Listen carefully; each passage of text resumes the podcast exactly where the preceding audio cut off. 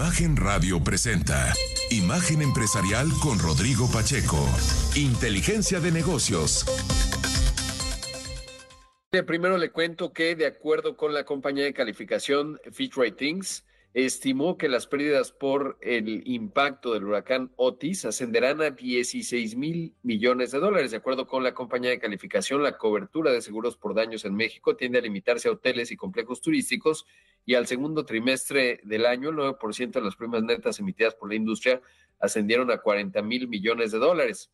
Fitch advirtió que el riesgo catastrófico, que incluye primas por terremotos y riesgos hidrometeorológicos, representó 1.8% del total de las primas a nivel nacional con menos del 0.1% suscritas en Guerrero. Sin embargo, explicó que como las aseguradoras generalmente ceden una proporción de los riesgos catastróficos a las reaseguradoras para limitar las pérdidas netas retenidas, existe una exposición relativamente baja y pues sí, la propia AMIS eh, lo ha estado divulgando. Estamos hablando de 16 mil inmuebles, 89% eh, de los hoteles, pero, y justo el universo eh, de viviendas, por ejemplo, pues asciende a más de 200 mil, estamos hablando de 207 mil, eh, y en ese contexto, bueno, pues eh, es el análisis, ya por lo menos el, anal, el, la estimación pues más seria que he visto hasta hoy, hablaría de estos 16 mil millones de dólares, seguramente irán saliendo nuevas, al rato le preguntan al presidente y a ver exactamente cuál es la visión que está teniendo, si es que decide plantearla así. Por otro lado, y vinculado al tema, obviamente, el secretario de Hacienda, Rogelio Ramírez de la O, informó durante la conferencia de ayer eh, que el plan de reconstrucción en Acapulco contará con recursos por 61.313 millones de pesos. Esto fue parte de lo que dijo el secretario. El costo de la inversión que estamos ya varios días trabajando para aproximarlo lo más posible a las necesidades es de 61.313 pesos, 313 millones de pesos, y se distribuye entre los 20 puntos que señaló el presidente de la República. Ese es el, el monto de inversión.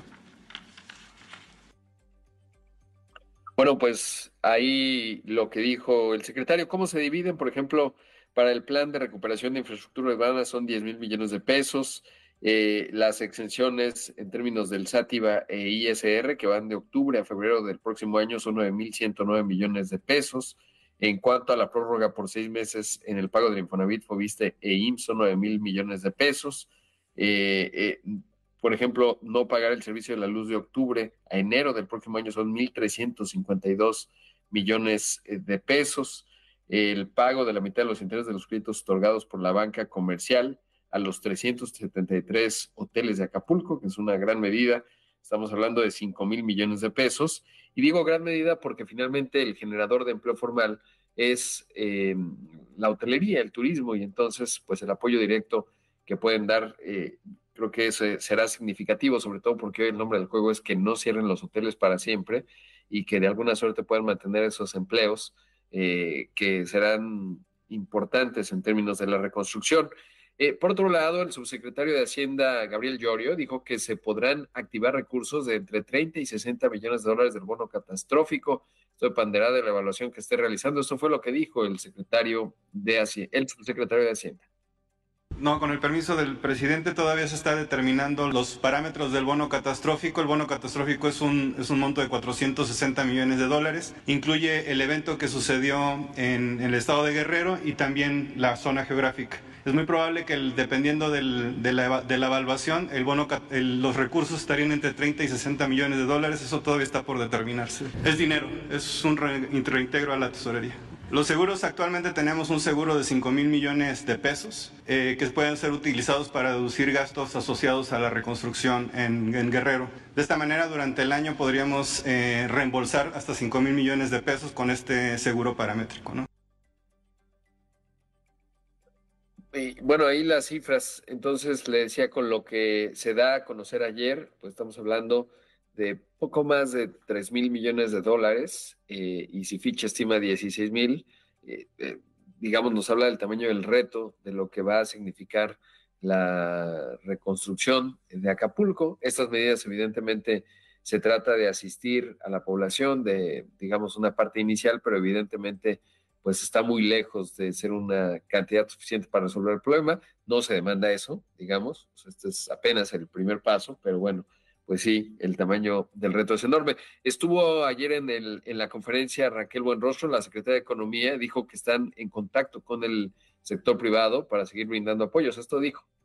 Ya tuvimos, como dice el presidente, un par de reuniones y estamos trabajando con las tiendas comerciales para que nos ayuden a, hacer las canastas lo más rápido posible.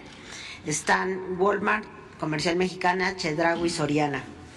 La idea es al principio ahorita porque ya se está restableciendo la, la electricidad, como dijo el presidente, pero también ellos tienen que checar cómo están sus instalaciones eléctricas, entonces no va a haber este, refrigeradores en a lo mejor en algunos lados. Eso puede tomar de una semana a dos semanas y en ese periodo lo que se va a hacer es que en la canasta básica se va a sustituir producto que pueda ser perecedero, que no soporte el calor, por cosas que se puedan conservar mejor.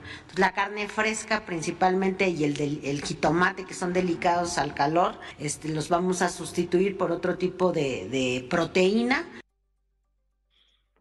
Así que bueno, pues eso es parte de lo que estamos viendo. Por supuesto, el Instituto del Fondo Nacional de la Vivienda para los Trabajadores, el Infonavit, anunció una serie de medidas en apoyo de los acreditados y los patrones en la zona afectada por el paso del huracán, que ya de alguna suerte están contemplados en las medidas que dio a conocer en la Secretaría de Hacienda.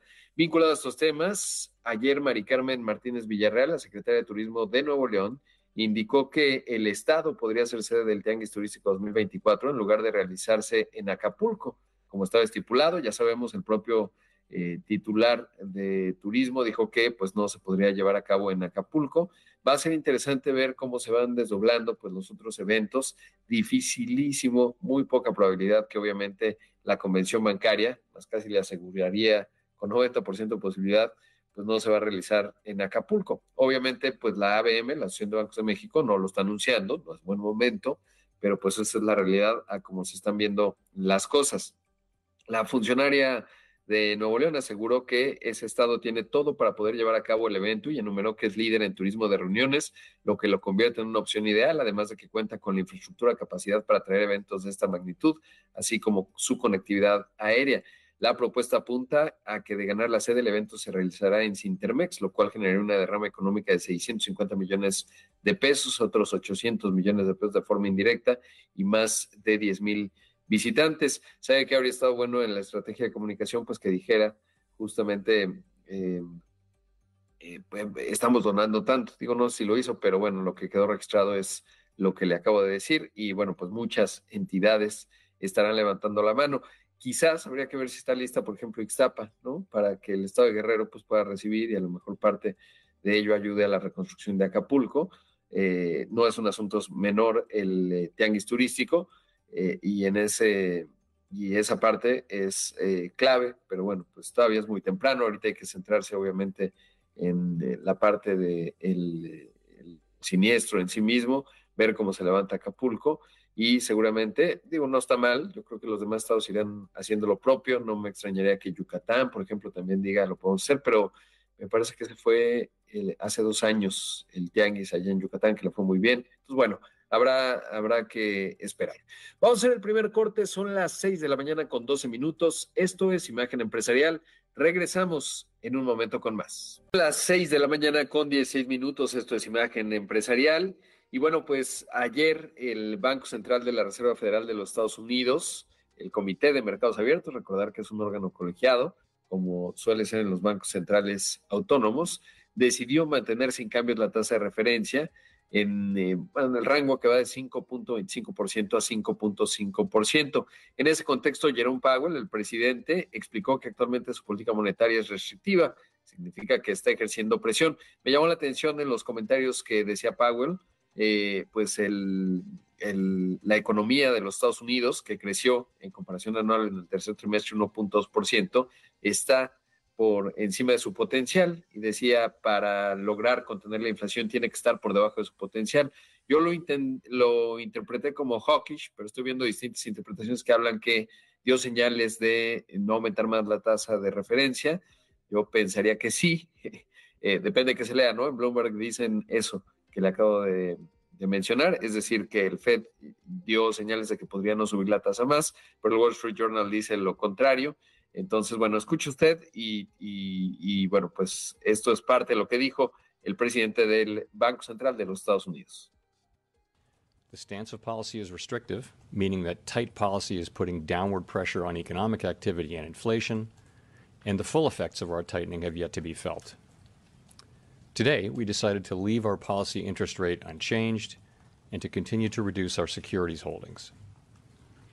Given how far we have come, along with the uncertainties and risks we face, the committee is proceeding carefully. Bueno, pues ah, ahí escuchamos a Powell diciendo eso, ¿no? Bueno, haciendo el anuncio.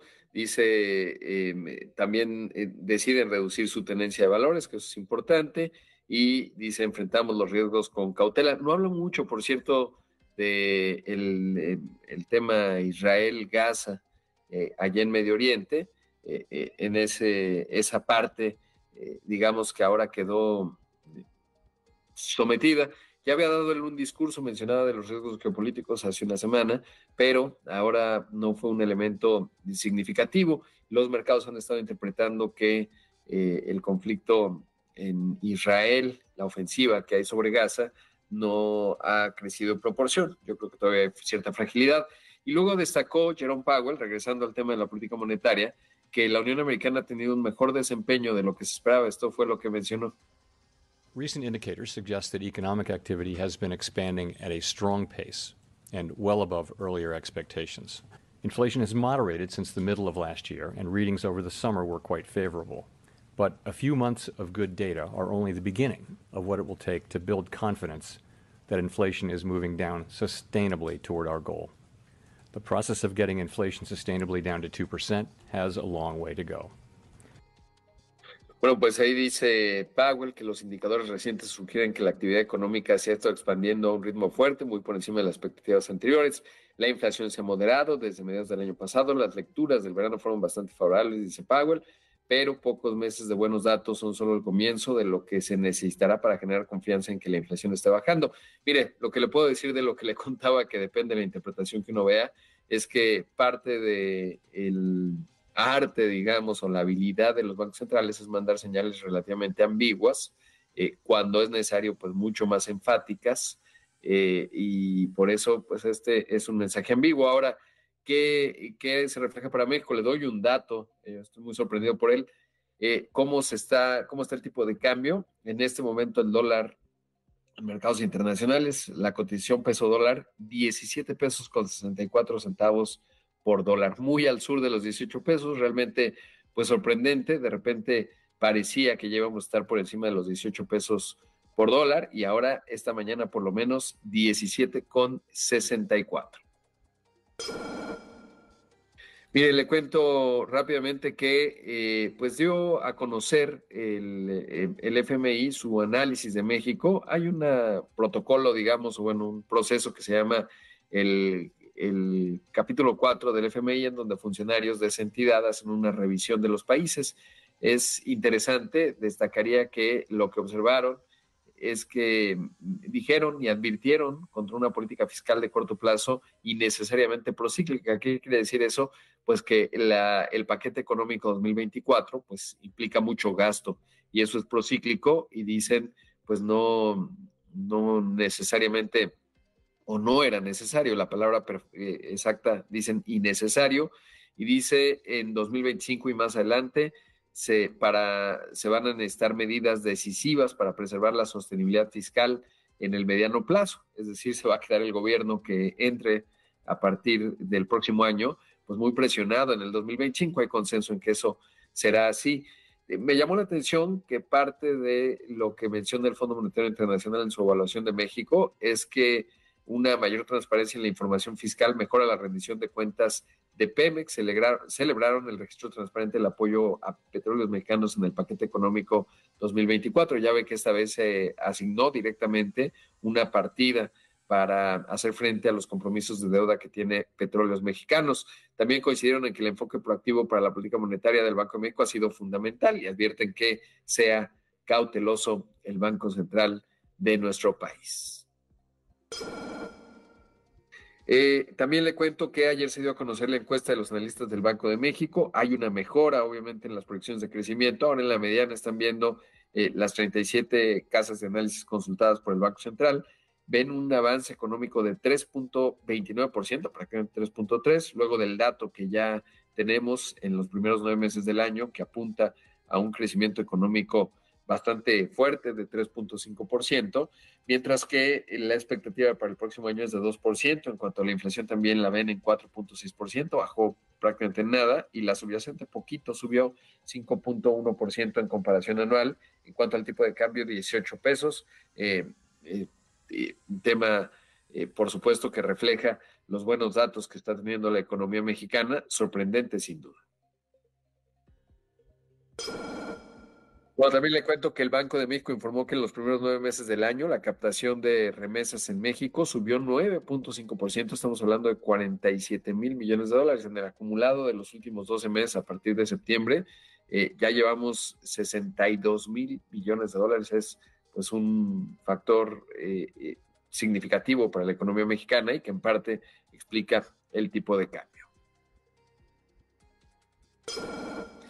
Bueno, hablando de resultados sorprendentes, reportó la mayor compañía de comercio electrónico en México, Mercado Libre, y en América Latina, le diría la empresa más valiosa, le fue bien a su acción, está muy al norte de los 60 mil millones de dólares, reportó que sus utilidades registraron un crecimiento de 178%, se ubicaron en 359 millones de dólares. De acuerdo con la compañía, este avance se logró a pesar de que enfrentaron ciertas dificultades, como la caída estrepitosa del eh, peso argentino frente al dólar. Eh, además, los ingresos de la compañía crecieron 40%, estamos hablando de 3.760 millones de dólares. Recordar que además de la parte de comercio electrónico, pues tiene el mercado pago, es una fintech enorme. El mayor incremento en su facturación vino de México, creció en nuestro país 66%, luego Brasil, que es más grande, 40%, y la Argentina, con todo y todo, 22%. Recordar, antes de la elección eh, se fueron los argentinos a comprar todo tipo de electrodomésticos. Mire, esto es lo que dijo el director financiero Martín de los Santos a propósito del resultado. I'm pleased to report a strong set of results in my first quarter as CFO. With a strong, successful third quarter across geographies, 2023 continues to show an attractive combination of growth and profitability, with a record in income from operations. With strong momentum across geographies in both commerce and fintech, Meli's revenues growth accelerated. Mexico was particularly strong, with revenues growing above 60% year on year, while Brazil also posted a greater performance with around 40% growth. These two countries have again increased their contribution to our total revenues. Pues ahí escuchamos a Martín de los Santos, dice es mi primer trimestre como director financiero, ahí da el detalle, digamos, de cómo les fue en todas las geografías, en fin, de que el crecimiento de los ingresos de Meli eh, se aceleró, dice México fue particularmente fuerte, con ingresos que crecieron 60%, eh, pues le digo, el valor de capitalización de mercado de, Mercado Libre esta mañana está en 65 mil millones de dólares, una empresa enorme, le digo, la más grande de América Latina. El volumen eh, que fue transaccionado en la plataforma aumentó 59%.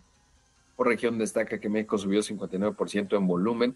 Es enorme los resultados que están dando a conocer eh, en Mercado Libre y bueno, pues una de las empresas, le digo, más valiosas que hay hoy por hoy a nivel de América Latina. Vamos, vamos a hacer un corte, esta imagen empresarial. Regresamos en un momento con más. No le cambie, seguimos con más. Ya son las 6 de la mañana con 31 minutos. Esto es Imagen Empresarial. y normalmente hablamos con Guillermo Rosales, el presidente de la Asociación Mexicana de Distribuidores Automotores, la AMDA, cuando se da el reporte mensual. ¿no? Mañana estaremos conociendo los datos del sector automotriz en México en, ya en el mes de octubre. Pero bueno, pues está la coyuntura, evidentemente, de dos asuntos clave. Por eso le agradezco mucho a Guillermo que nos tome la comunicación. Uno, el impacto de Otis para los distribuidores automotores, qué ha ocurrido, cómo ha sido. Y bueno, pues la otra parte, eh, lo que significa, pues ya que se acabó la huelga del UAW allá en los Estados Unidos. Guillermo, ¿cómo estás? Buenos días. Mi estimado Rodrigo, qué gusto saludarte. Muy buenos días. Encantado de, que estés aquí, Guillermo, y siempre agradecido. Guillermo, ¿cómo, ¿qué ha pasado allá en Acapulco en términos de los distribuidores automotores? ¿Cómo les ha ido a ustedes? Y también entender eh, cuántas personas eh, se emplean y cuál ha sido en general el impacto eh, de Otis para ustedes en, en la venta de autos. Con mucho gusto, Rodrigo. El sector distributivo de automotores no escapó al embate de Otis eh, que afectó a Acapulco y su zona eh, conurbada y eh, actualmente se encuentran fuera de operación en todas sus actividades las 21 empresas registradas en la zona de Acapulco. no tenemos hasta el momento ninguna noticia desafortunada en cuanto a víctimas fatales dentro de la plantilla de casi 1.500 colaboradores en la zona. Sin embargo, eh, la preocupación por eh, las afectaciones en su patrimonio que eh, sufrieron, al igual que el de los propios distribuidores, y por ello la prioridad en estos momentos pues es convocar a la solidaridad de todo nuestro gremio para poder estar presentes con un granito de arena en las necesidades urgentes que tienen que atender para eh, reiniciar su vida. Y por ello hemos abierto una campaña dirigida a todo nuestro sector. Eh, se encuentra en la página de AMDA ya los datos eh, de la cuenta nuestra para que se puedan sumar y con ello paliar un poco el dolor que están llevando. La urgencia también, ya desde el punto de vista empresarial, es reiniciar lo más pronto posible la capacidad de operación. Esto es eh, vital eh, porque además de reactivar eh, la, el empleo y las actividades productivas que dan sustento a nuestros agremiados, las acciones de reparación de vehículos que se vienen por delante para reponer todo lo que es el parque vehicular afectado pues se vuelve una acción eh, prioritaria en la reactivación del resto de las actividades económicas, así como también lo será el eh, sustituir eh, los vehículos que se encuentren en calidad de pérdida total. Y por ello es que la noticia dentro de este contexto negativo que yo quiero resaltar es el compromiso inquebrantable de nuestros agremiados para continuar eh, brindando sus servicios en el estado de Guerrero, particularmente en el puerto de Acapulco y su área de influencia. Y por eso es que estamos eh, buscando la coordinación eh, con las instituciones de seguros a través de la excelente comunicación que mantenemos permanentemente con la Asociación Mexicana de Instituciones de Seguros, a fin de poder coadyuvar en todo lo que toca a eh, la facilitación eh, para que se eh, de más, lo más pronto posible se puedan disponer de, de, las sumas aseguradas y con ello contribuir a la más rápida reactivación de nuestras actividades. por supuesto que esto también estará significando una aportación adicional de capital eh, para los propietarios de las empresas distribuidores, pero repito, el principal objetivo en este momento, después de resolver las urgentes necesidades de nuestros de nuestros eh, colaboradores en eh, las empresas asentadas en Acapulco, es poder estar operativos lo más pronto posible, Rodrigo. Sí, es, es un aspecto importante el que destacas, Guillermo, y sobre todo bueno, pues ahí la AMIS que dijo vamos a cubrir, incluso si no tenían cobertura de daños, eh, van a estar eh, cubriendo, digamos, estos vehículos siniestrados, que, siniestrados, que es un tema bien importante. Por otro lado, saber eh, cómo les fue en términos de, bueno, el impacto directo, es decir, cuántas de las concesionarias tuvieron siniestros específicos y pérdida de vehículos en el piso de ventas y cómo les fue en la parte de la inseguridad, es decir, los saqueos y este otro aspecto. Eh, todas las eh, empresas están afectadas seriamente en su infraestructura eh, por el paso del huracán, el golpe tan violento de los vientos que se registraron. Y posterior a ello hubo en algunas empresas también la, pues, fueron víctimas de la ola criminal que se desató. Y aquí eh, resalto ese término, ola criminal, porque bueno, fueron saqueos en, el en equipo mobiliario e incluso en vehículos que pues no tienen nada que ver con necesidades urgentes eh, que en un, momento dado pudieran ser entendibles como disponer de agua o de alimento. Y en este caso, eh, además de restablecer lo más eh, pronto posible los servicios de energía eléctrica, agua, limpieza general, pues es importante que se también garantice la seguridad eh, pública, una asignatura en la cual eh, el Estado mexicano eh, exhibió sus faltas de capacidades en este fenómeno, Rodrigo. Sí, y, bueno, pues un, un, tema, como bien mencionó Guillermo, eh, muy importante. Sé que no nos puedes adelantar mucho los datos de octubre en cuanto a la venta, que ya conoceremos mañana, pero me parece que era importante también entender cómo les fue a ustedes y saber, por otro lado, ya con el fin de la huelga allá en Estados Unidos del UAW en contra de tres empresas muy importantes para México, tanto en la producción como en la venta, que son General Motors, Stellantis y Ford. Eh, ¿cómo, cómo, ¿Qué implica eso para el panorama automotriz mexicano? En efecto, Rodrigo, el día de mañana estaremos conociendo los datos de octubre. Anticipamos que seguirá siendo un resultado positivo que nos permita continuar la tendencia de franca recuperación que hemos registrado este año. En lo que toca a la resolución eh, que se encuentra en puerta, sujeta a la aprobación de las asambleas de trabajadores del sindicato automotriz en Estados Unidos. Es una buena noticia por sí misma el que termine el conflicto que ha paralizado actividades de algunos de los centros de manufactura y de distribución de Ford, de Stellantis y de General Motors en Estados Unidos y eh, por ello eh, creo que debemos de eh, resaltar este acuerdo dentro de lo que toca a esta, eh, este, este, factor positivo. Sin embargo, eh, tendremos que estar muy atentos para conocer con mayor eh, detalle las repercusiones que en el mediano y en el largo plazo la aprobación de incrementar 25% en los salarios en un periodo de cuatro años, más también incrementar las prestaciones en pensiones, el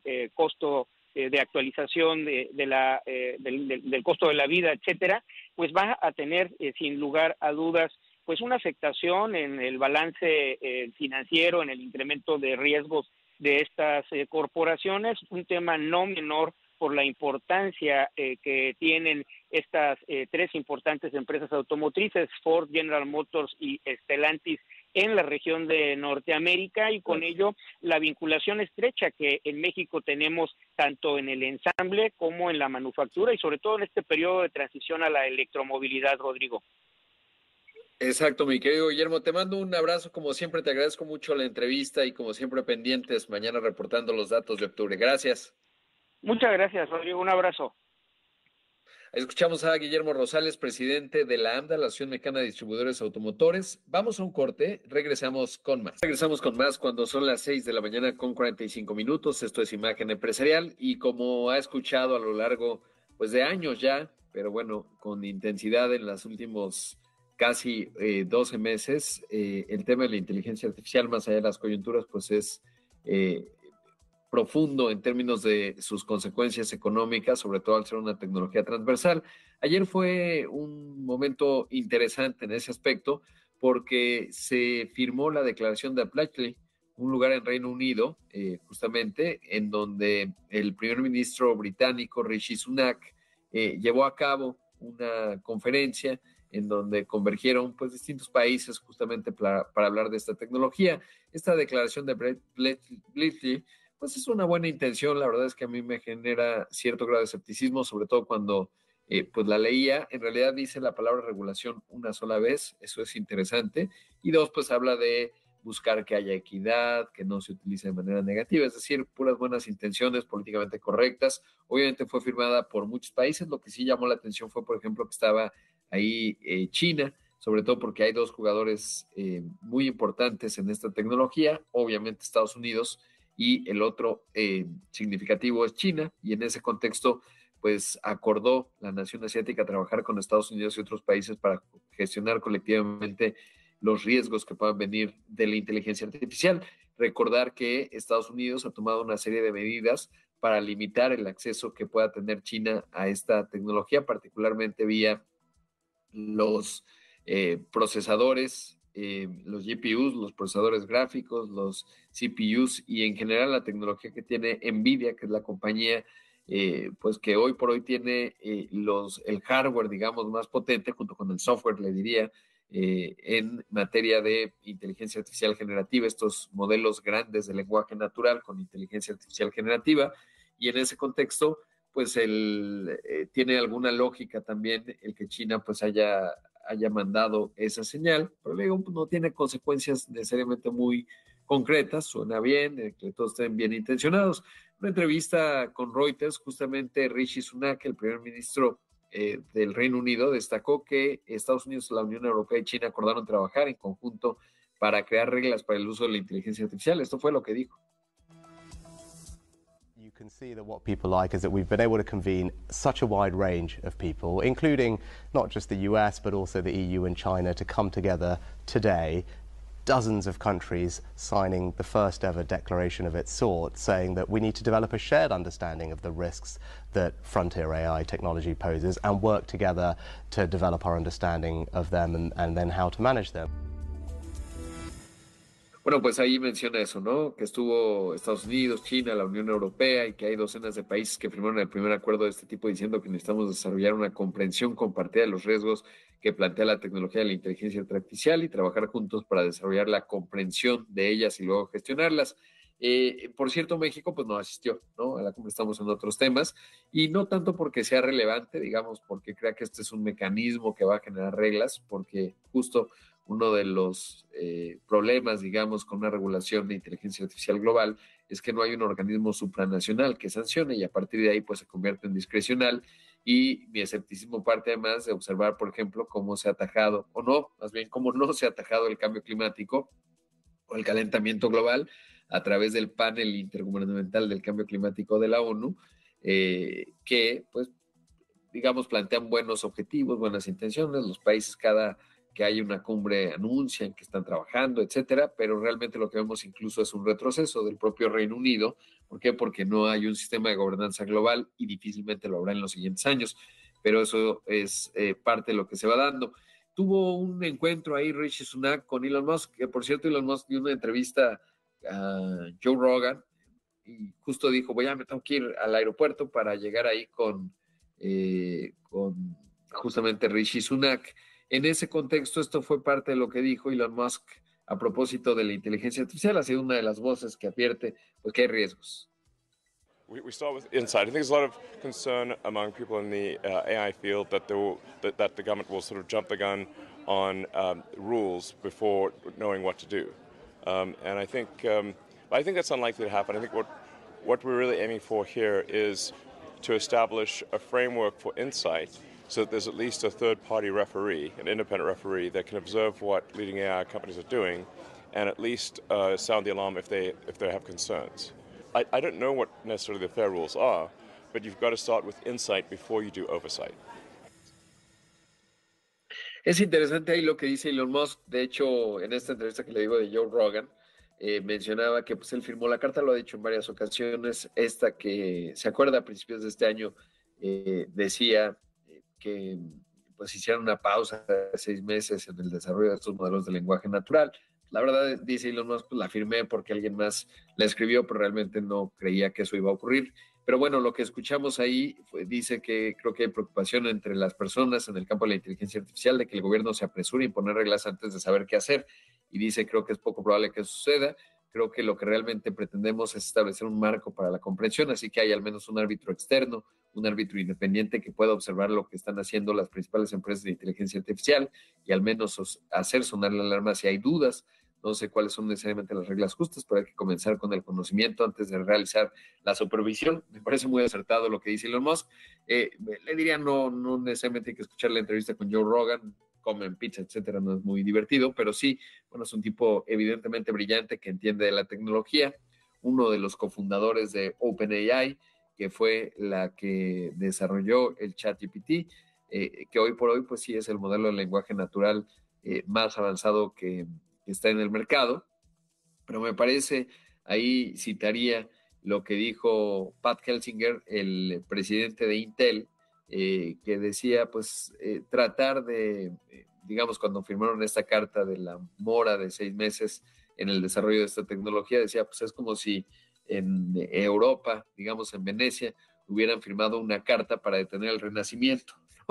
Es así, en términos de, pues es una tecnología que ya está allá afuera, que se está desdoblando y que difícilmente los distintos componentes eh, pues eh, se van a limitar. Le digo, buenas intenciones habrá. Eh, creo que sí es relevante que haya una discusión a nivel de los gobiernos para tratar de establecer algunos parámetros mínimos pero pues realmente va a ser una suerte de autorregulación. En parte las empresas, eh, incluso de tecnología, creo que es la primera vez que veo que están atentos porque sí es una herramienta eh, muy potente, lo va a transformar todo muy rápido y vale la pena que haya por lo menos la reflexión de la cautela y eso me parece que es lo valioso de lo que hemos estado observando en este asunto.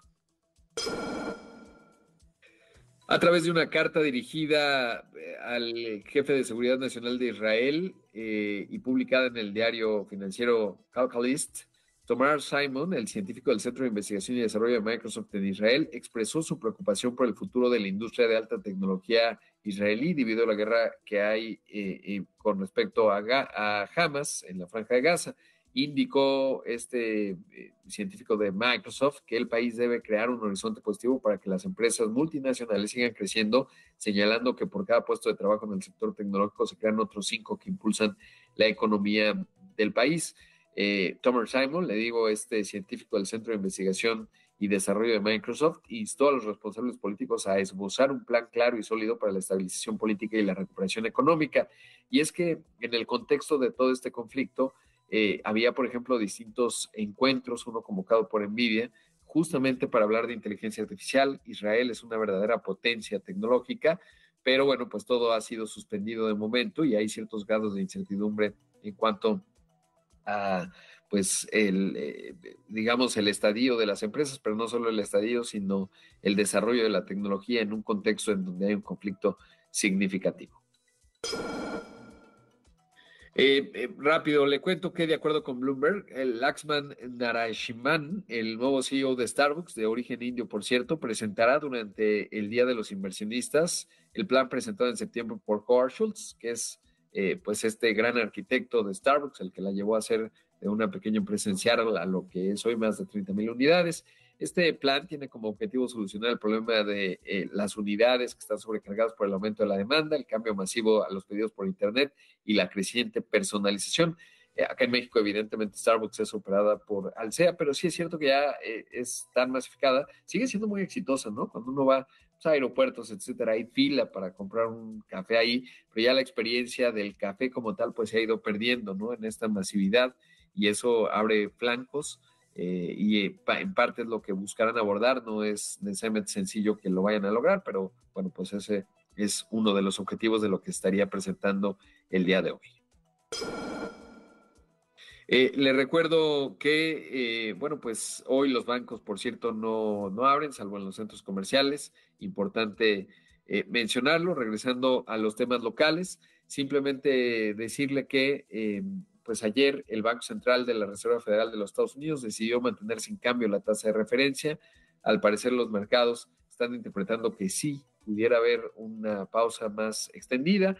Lo digo, creo que era un mensaje ambivalente el de Jerome Powell. Lo cierto es que lo que estamos viendo en el tipo de cambio, y por eso le digo, son los efectos en el mercado, es que en este momento el dólar se cotiza en 17 pesos con 56 centavos. Se apreció un poquito más el peso mexicano, interesantísimo, sobre todo porque pues ya se establecía que iba a estar en 18 pesos. Difícil entender exactamente, eh, digamos, eh, los grados de incertidumbre y el, la interpretación de los mercados, pero en cuanto al peso, pues evidentemente una economía que tiene una fuerte exposición en el sector externo vinculado a la economía de los Estados Unidos, cierta dinámica doméstica, este crecimiento que tuvo la economía mexicana en los primeros nueve meses del año de prácticamente 3.5%, eh, pues es importante. Llegamos al final de una edición más de Imagen Empresarial. Como siempre, agradecerle mucho que me haya acompañado más en este 2 de noviembre. Así que si ya tiene un café, enhorabuena. Espero que esté informado y con buen talante para acometer el día. Si usted está en la disciplina del ejercicio en 2 de noviembre, ya ganó casi que el 2024. Quédese con Pascal Beltrán del Río, que tiene mucha y útil información que usted necesita escuchar. Soy Rodrigo Pacheco, lo veo en los distintos espacios de Imagen Radio. Que tenga un excelente Imagen Radio presentó Imagen Empresarial con Rodrigo Pacheco. Inteligencia de negocios.